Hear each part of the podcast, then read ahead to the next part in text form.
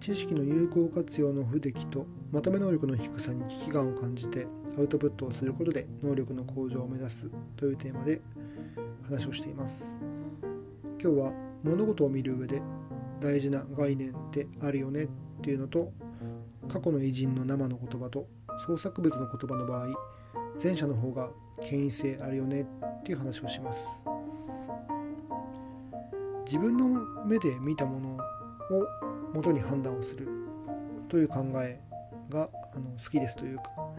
それを根本に考えて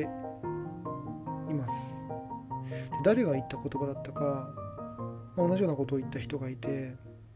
結構好きな言葉というか好きな人というかですね。まあ幕末の有名人の言葉だったように思えて多分坂本龍馬だった気がしますね。まあ実際目で見たもので判断をする。これすごいいい言葉で共感します。まあ見ずに判断する人はいるわけで例えばその友達があの人のこと悪く言ってるからあの人はダメだとか、まあ、自分が見もしないでですね判断もしないで親がダメと言ってるからダメだとかテレビや新聞でダメと言ってるからダメだとかそんな自分の目で見たものではなくて人が他者が見たものであるとか他者が感じた判断をもとに、まあ、迎合というか追従するというかそんなことをするのって割と周辺の人見るとありがちな話に思います。ただまあ結構その、うん、実感値としては実際に社会生活をしていると結構それって間違ってるケース多いなと気づきます。例えば自分自身の話題としてはまあ感じたこととしては職場での仕事場での話が特にそうである人が散々こき下ろしていたその人は実際接してみると正直ですごいいい人だったってことがありました。まあおそらく察するに率直な物言いをする人なんで嫌われたんだろうってことは思います。あるいは別のある人についてまあまた同じように全く評価していないというふうなことを、まあ、偉い人が言っていてその人に対して悪い評価をしているってことを聞きました。でそれも接してみると悪い点をだけを見れば確かにその指摘はある程度その通りで、まあ、言うなれば不器用なタイプではありますけどもただ逆に別の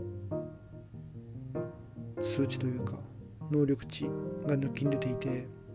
それは悪いところを見れば悪いけどもいいところを見ればいいよねっていう感じでじゃあ散々悪く言うのはどうなのかっていうとそこまで言う方じゃないしむしろいいところを見て活用すればいいじゃん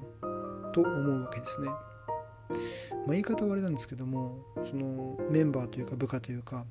そういった人の使い方を知らないんだろうなとその悪く評価した人はそんな風に思いますそんなことで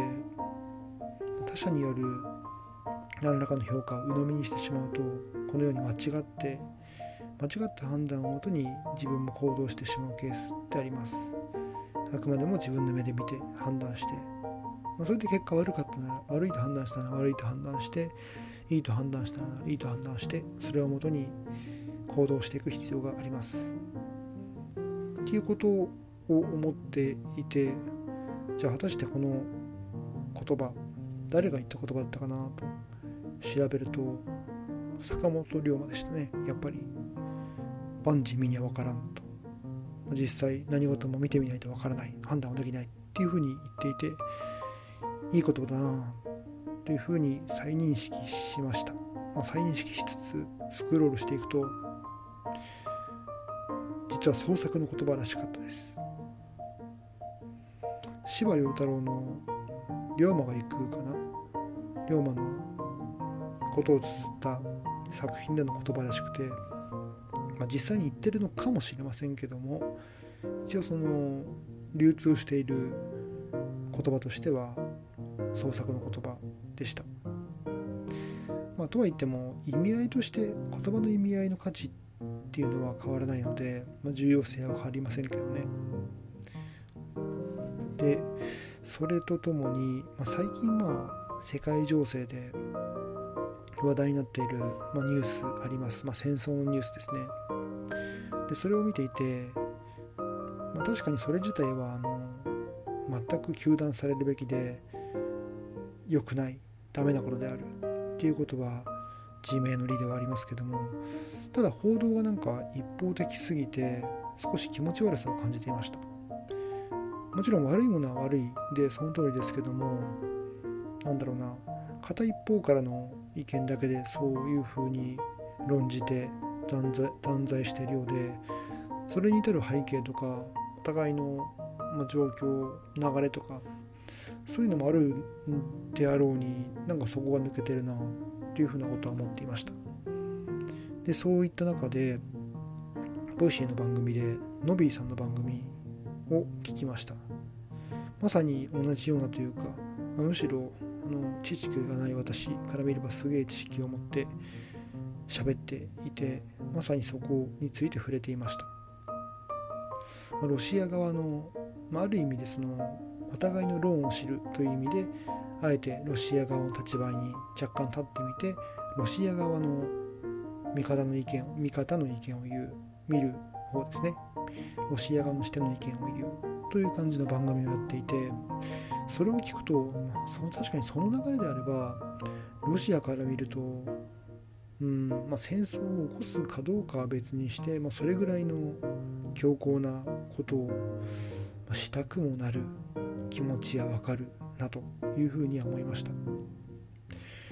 でそれこそまあ第二次大戦まで遡るわけですけども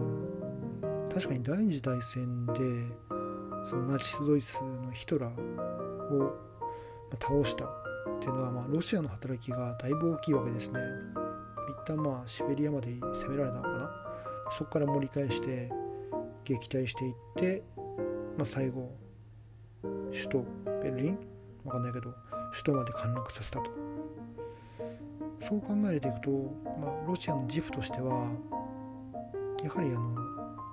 ヨーロッパを救ったっていう自負があってしかるべきで逆になんかそういう目線って全く今ないように思いますね。まあ少なくとも私の見聞きする周りの環境としては。当然ロシアを冷賛しろとかロシア最高とか共産主義がいいとかそれはちょっと飛躍しすぎな話で、まあ、最終的ないろんな判断はあるにせよ一材料としてもそのロシアの働きについて触れる触れているものを見る機会がないっていうのはやはり異常なケースかと思います。やっぱり働きだけ見るとうん。何て言うかな。やっぱりナチスドイツを倒したというのでそこはそこで評価されるべき動きなんだろうなというふうには思います。うん、そんな感じで、まあ、両論を併記するあるいはまあ両論を調べることの重要性と、まあ、最低限双方の視点を踏まえた検討というのが何事においても必要だなと思いました。まあ、双方の視点を踏まえるのは最低限であってできれば第三者的な別の別の立ち位置の人からも見た視点があれば一番いいですけどね。ただ最低限双方争いがある双方の視点は大事と把握は大事というふうに思いました。それではまた。